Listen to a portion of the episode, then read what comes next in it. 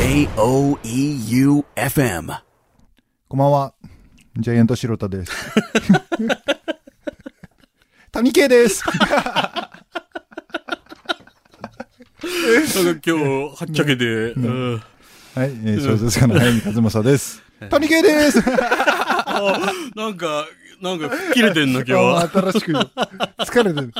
なんだいたい谷圭のモノマネになってね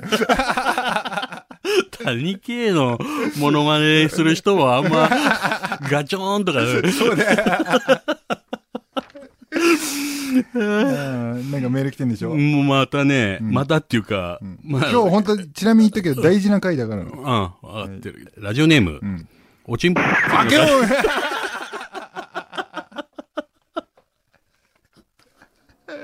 えーいいですか、えーラジオネーム、おちんぽ釣りの会場はこちらですか？違いますよ。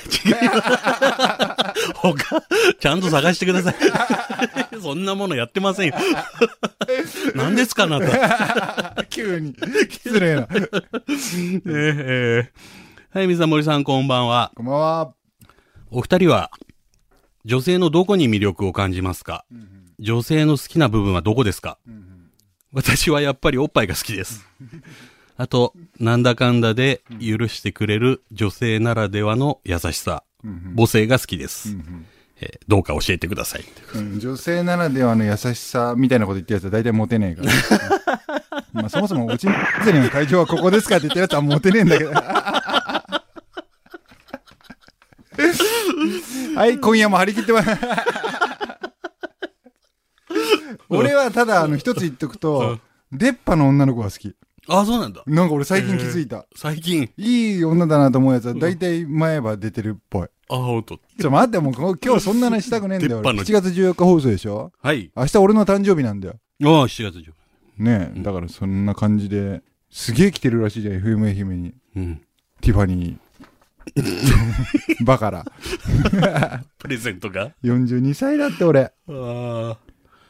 いや、7月13日、昨日だよね、放送から言ったら。そ満を持して、店長がバカすぎてが発売になりましう。た。はい。もうね、今6月の何日これ。9とかか？そうだよね。うん。発売1ヶ月前にして、もう、あえて言っときます。うん。俺超売れると思ってる。おい、いいね。そんな話を。はい。題して、はい。満を持して、店長がバカすぎて、を読みたすぎてスペシャルと題してお送りします。早見和正の、リトル東京はいらない。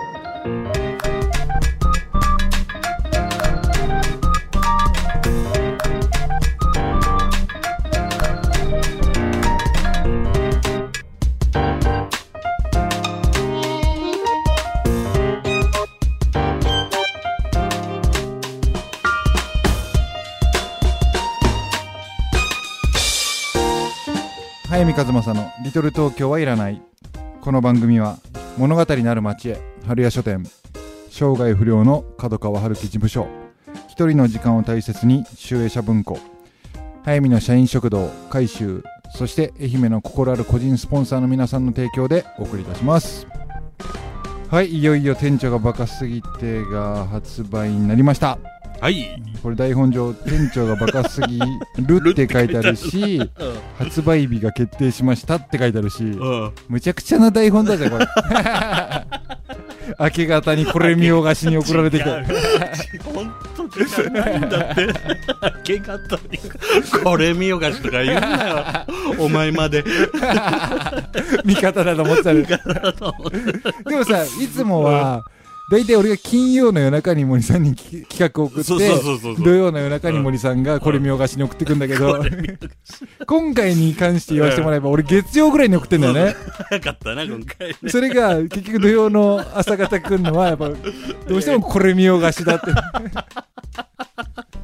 嘘です。いつもありがとうございます。はい。安い、ね、安いギャラで本当も。う でも大丈夫4時間スペシャルはもう1人40万もらえる。マジで。話つけてきたら。もう、道後に行くから、その足でも。そうもうそうしよう、うん。貸し切ろ返し切ろう。うはい。というわけでねまあ、うん。いろいろパブも始まっててさ。ねえ、すごいね。この間あのー店長がバカすぎてうん。誰と対談したいですか？はい。春樹事務所のはい。担当編集者から、うん。辻村さんがいいですか？うん。池松さんがいいですか？はい。まあいろいろこう、うん。名前が出てきた中で、うん。もうちょっと悩んだ上で、うん。角川春樹がいいんです 架空の人物じゃほんんとね。角川春樹って。ん。でまあ俺はもともともちろん面識があって多分もうあえて言うけど春樹さん俺のこと大好きなんだよ。もう可愛くてしょうがないのね。ああ、なんか聞いたわうん。な。もう、直々に来たんだよな、お前のところ。松山に。うんてかもうあの伊豆時代も熱海まで来てくれたしうん俺さその対談の話でさもうちょっと別話になっちゃうんだけど、はい。対談中に出てきた話として、うん。初めての会った時のエピソードをうん。2人で話してて、あの時俺熱海で5分遅れちゃいましたよね。春樹さん待たせましたよね。っつって俺の記憶では本当そうだったんだよ、うん。そして春樹さんがもうわざわざ話止めてお前俺を30分待たせたぞ。って すっげえ覚えてやがると。ちなみに言ってるけど、うん。この放送100%聞いてるからね。ああ、そうなんだ。そのつもりで喋って。怖いな。怖いよ。おいや本当だな。やべえ。そんなもんしょうがねえな。俺ら。これはもうラジオの世界のことだだね。不可抗力。おちぽ祭りがある。でもなんならひょっとしたらおちぽ祭りが春樹さんの可能性だって。そうだよね。なくはない話なんだけどでまあ、えー。対談してきてやっぱもう楽しくてさやっぱほんと真剣勝負になるのね、はい。い、ざとなると。うん。ん。でバカ話をし合う関係でもなくて、うん。常にやっぱ俺はプレッシャーを感じてるけれども、うん。普通に言ったら春角川春樹という名前の前に飲まれちゃうんですよ。うん。だけど飲まれるだけじゃやっぱ面白くないんだよね向こうもこっちも。はい。だから春樹さんと会う時はもう絶対飲まれないって俺もかなり戦闘モードで行くんだよ、うん。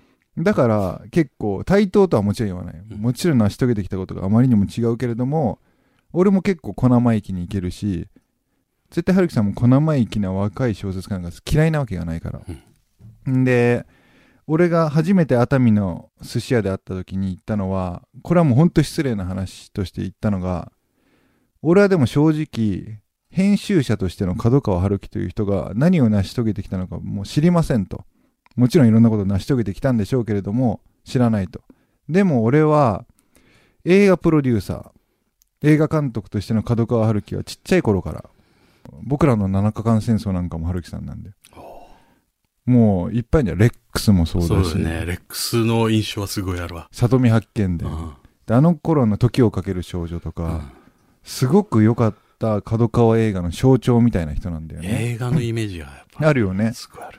でそれはやっぱ俺らがちっちゃい頃から編集者の名前なんて知りようがないじゃん、うん。でも映画見てたら角川春樹制作って出てくるから、テレビでね、CM もバンバン打ってね。それによって印象付けられてたと、うん。で春樹さんはあの時は「イノセント・デイズ」を読んできてくれたんだ。うん。その後小説王が俺の最高傑作だって言い始めたんだけど、うん。俺がその熱海の夜に行ったのは店長がバカすぎてとはいうアイディアなかったの当時は。でも俺が春樹事務所でいつか何か仕事するときに春樹さんがうん間違いなく「イノセント・デイズ」より面白いって思うんだったら責任持って角川春樹が映画にしてくださいとうんうんそれを今日約束してくださいってことを話したんだようん。ね、でその上で対談始まりで春樹さんはもう自分の自社の本だから言うわけじゃないとでもこれは早見和正の最高傑作だって間違いないっうん。ていうとこから対談始まったんだようん。で俺は今のエピソード言ったのに春樹さん覚えてらっしゃるか分かんないけれども、あの時僕はこういう約束をしましたって言ったらちょっとバタバタし始めた春樹さん。これはでも英語じゃないよな。っ てだけどやっぱねその約束は覚えてたらしくて。頑張る。でまずは本を売ることだっていうのはもう共通認識としてあったんだけど、うん。でこの対談の模様は、えーランティエっていう、うん。あのー春樹事務所が出してる雑誌でもうかなりがっつり取り上げられてるので春屋書店、まあ、会えるには確実にあるセレンディップには確実にあるし、なんならその目玉の一つが早見春樹対談ならばもう一個の目玉は日本中の店長がバカすぎてを読んだ書店員さんたちの座談会なんだ。うんこれに我らが竹見姫が。あ 我らが竹方が。あ、ケミ姫が言ったん。でもねこれはもうラジオであえて言うけれどもやっぱこれは竹方がモデルの小説じゃないんですよ。うん。店長がバカ、あもうちゃんと説明すると、まあ、書店に勤める契約社員アラサーの女の子が主人公の物語なんだけれども、うん。竹方がモデルではない。だけど、俺が3年間竹方と付き合ってきて、あいつといろんな話をする中で生まれた物語であることは間違いない。うん。で、その話をその全国の書店員さんたちにしたら、俺はもうそこで出てきたんだけど、最後ね、みんなで編集者と営業と書店員3人で飲みに行ったんだと。うんそしたらやっぱ竹方がすごい他の書店員さんたちに、もうあんた金メダルやわ、つって。うん。これはもう自慢し自慢しって言ってすごい言われたって嬉しそうに報告してきて、あもう俺はもう竹方をカリスマ書店員に絶対するってもう。息巻いてるから、うんこれあいつのきっかけになると嬉しいな。うんはい、というわけで1曲目はね、その角川春樹のリクエスト。マジで来たの？マジで来たよ。え嘘だろ？で、春樹さんの思う店長がバカすぎての主題歌なんだろうな。聞いてください。ホイットニー・ヒューストン。I will always love you.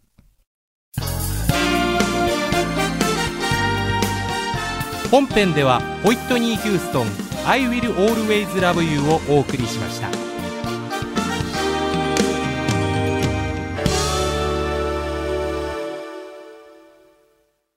はい、えー、ホイットニー・ヒューストン。I will always love you.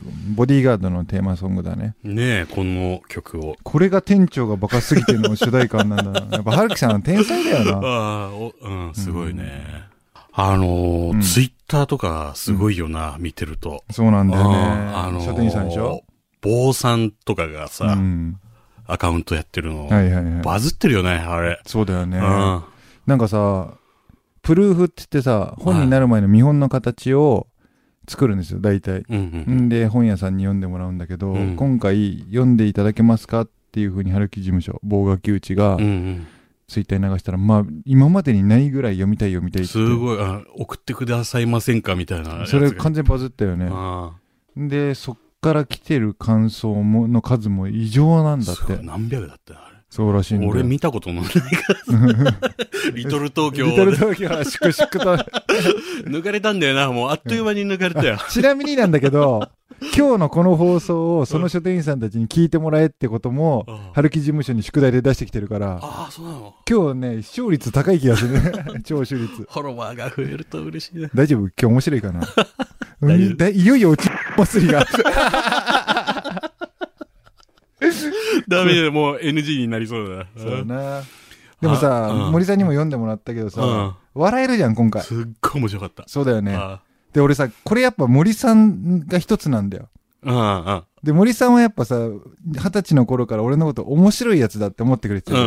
その上で俺が108でデビューして以降、うんほとんど森さん俺の本読んでないんだけど、読んでないんだけど、森さんの早見への不満は、あいつは笑えるのを書きゃいいんだってうん言い続けてたんだよねそう。言ってた。うん面白いのを書けばいい。それはね、やっぱ俺の頭に常にあったんですよ。ああった上で言うと、文章でやる笑いほど難しいもんないんだよこれはね、ラジオで笑わせる方がよっぽど簡単あ。。そうだね。で、ツッコミ役である森さんがいることとか、これはもうね、文章でやるってマジで難しくて、かつ、あるんだよ、やっぱ。年に数冊俺もコメディ読むんだけど、うん笑えないんですよ。あだけど、やっぱ今日今週の一冊も進めるけど、俺には大成功例としてあったのは奥田秀夫。インザプール、空中ブランコ。はい。この2作はもうやっぱ腹抱えて笑うことができたんだよね。笑ったね。うん。構造としては一緒なんだよ。うんインザプールがドクターイラブ、イラブ先生。そしたらこっちはやっぱ山本健店長なんだよね。うんうん。で、これが、イラブ先生の一人称、うんイラブ先生目線のうん物語は成立しないんですよ。うん。もしイラブ先生が僕はって話し始めたら、それこそサイコパスの物語になっていくんだよね。あこっちも構造は一緒なんだよ、あ実は。うん谷原京子さんっていう30歳契約社員、うん書店員が常に店長にイライラ指導しだ、うんでその店長目線で書いたらあ絶対的にサイコパスの物語になる、うん。でこの物語もりもちろん森さん読んでくれてるから分かると思うんだけど、うん。ただのあるある話で終わらせてないじゃん、うん。もう笑わせるだけで終わらせてる、うん。この店長が実は化け物なんじゃないかっていう終わらせ方をしてるんですよ。だからもう都営旗絵にこれ伏線が張られてて、あすごいミステリー小説を読んだ気持ちだっていう感想もあいっぱい届いてるんだよね。それが、やっぱり、初めて書店員さんたちからこの山穂のような感想を来て、ようやく手応えめいたものは得られたし、なあ、ああ、すごい大絶賛だったな。うん今のところね。あで、春樹さんが言うにあは、俺は絶対売れるって思ったものは、9割当ててきてんだって。おー60年編集者、50年編集者やってきて。うんそれを聞いても、2割も打ててない俺は、1割の側に行くんじゃねえかっていう。まさかの、まさかのそっち側か、つって。すごいんだよ、春樹さんの自信は。もう絶対売れると。うんあとはどこまで売り伸ばせるかの勝負だと。だかあらさ、書店員さんの物語だと思われたらあ、、うん悔しいじゃん。そうだよな。だからな、うん書店員さん以外にさ、そうなんだよもうね。外に売っていかないとね。そうなんだよ。うんでも、決して書店員さんだけが楽しめる物語じゃないわけじゃん。うんうんそれこそ、じゃあ、インザプールは、うんうん。病院関係者しか楽しめないのか。そんなことない。そんなことないよねうん患者として病院行ったことあるみんなが楽しめたわけじゃん。うん。だったら一度でも本屋さんっていうところに行ったことある人は絶対楽しめるっていう自信があるし、うんまあお手並み拝見だよね。書店員さんたちが読んで面白かったって手放しで褒めてくれんだったら、うん。じゃあどうやって自分たちだけの物語じゃないっていう風にうん。皆さん売ってくれるんですかっていう感じだようね。ん。で、まあ、店長がバカすぎてん中にも、やっぱ小説家に対する刃も書いてあるんじゃん、俺。うんで、やっぱ本屋大賞を目的とする全ての小説家が俺は気持ち悪いと思うんだよね。うん。ある感想の、書店員さんの感想の中にもあったんだけど、やっぱあれはもう結果であって目的ではないんですよ。本屋大賞。なのに、一票入れますねっていう感想をくれてる人たちの感想を見るとニヤッとしちゃう自分が。いるよね。いるんだけど、うんでも俺が書店員なら、書店物に本屋大賞をあげてたまるかっていううん。気持ちが芽生えるんだ、俺なら。あだけど、これをだから書店物だって捉えた人はそうなるんだろうけどあ。も、これはみんなに読んでもらうべきだって思ってくれる人たちがうん、うんいるのならばその人たちは別に投票してくれるんだろうなっていう気持ちもあるし、うんなんかさ、本当に笑わせる面白いっていうジャンルだけ、俺ぽっかり飽きたんだよね。うん。苦しい、息苦しいイノセントデイズ書いて、うん。青春が突き抜けてる、えー、108、9号書いて、うん。で、男っぽい、男たちの物語として小説をスリーピングビブッダみたいな、こうまっすぐ埋めてったとしたら、もうエンターテインメントとして面白い、笑える。うん。で、一気に読めるみたいなところうをん。埋めに行ったのがやっぱ店長だったと思うんですよ。で、これで俺はもうピース揃ったと思って、この上で俺はどれが自分が得意なのかを、これからもう、もう一回俯瞰して分析する。なるほど。なので、これは売れてほしい。うん。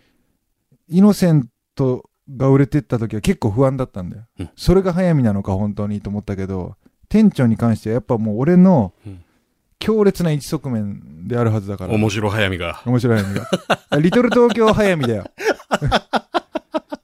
ただ、一つ言いたいのは、うんラジオの早見よりも笑わせることに超慎重になって書いて本当に怖かった。あ。かった。うん。あだから本当に書店員さんたちの感想に救われた。あうんで、あ2曲目。その早見にね、本当は竹方にうん。聞いてたんだよ。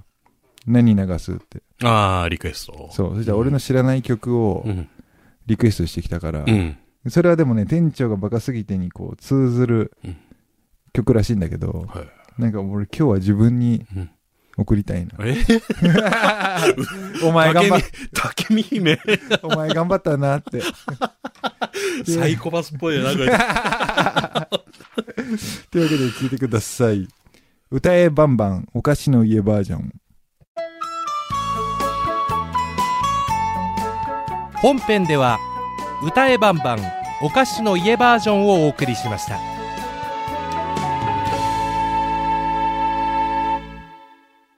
おーれいでもさ、笑ってっけどさ、これ渡辺さんだよ。え？アレンジしてんの。マジで？そうよ。もうな 嘘だろこれね、あ渡の僕たちの家族の石井優也。い。うんうん。今、あの、町田くんの世界やってるはい石井優也が、TBS で連続ドラマやったんですよ。お菓子の家っていうう。ん小田切丈さんで。うん。これ超傑作ドラマだったんだけど、連ドラね。うん。んで、このシーンは、俺ちょっと誰だったか忘れちゃったんだけど、多分小田切さんと勝地涼くんだったと思うんだけど、うん。二人に天使が乗り移っちゃったみたいな シーンで、で、二人が、あいろんなシーンで、歌いバンバン歌ってて、それに乗っかってる曲なんだ、今の。みたいな、がぜん見たくなってきて。俺、少なくともドラマ史上では一番笑った。笑ったんだよ。すぐ石井さんに電話して、テレビ史に残るな、って。というね、歌いバンバン、お菓子の家バージョンでした。はい。で、まあ今週の一冊もうさっき話したから、ちゃっちゃって終わらすんだけど、もう奥田さん、インザプール。面白かったね。俺が森さんによ読みなよって言ったんじゃなかった、これ。全然違うよ。違うの 俺が勝手に 読んで。そうかうんそうか。うん。これは面白かったよな。面白い。もう、止まんなかったね。そうだよねこ読んで。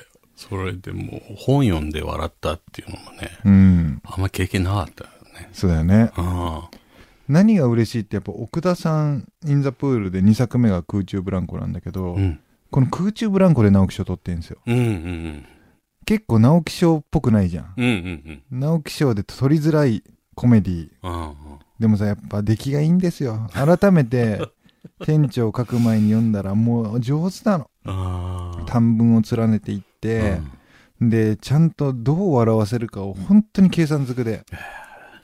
だから本当に文章で笑いとは何ぞやって知りたい人はやっぱりインザプール空中ブランコを読めばわかると思う。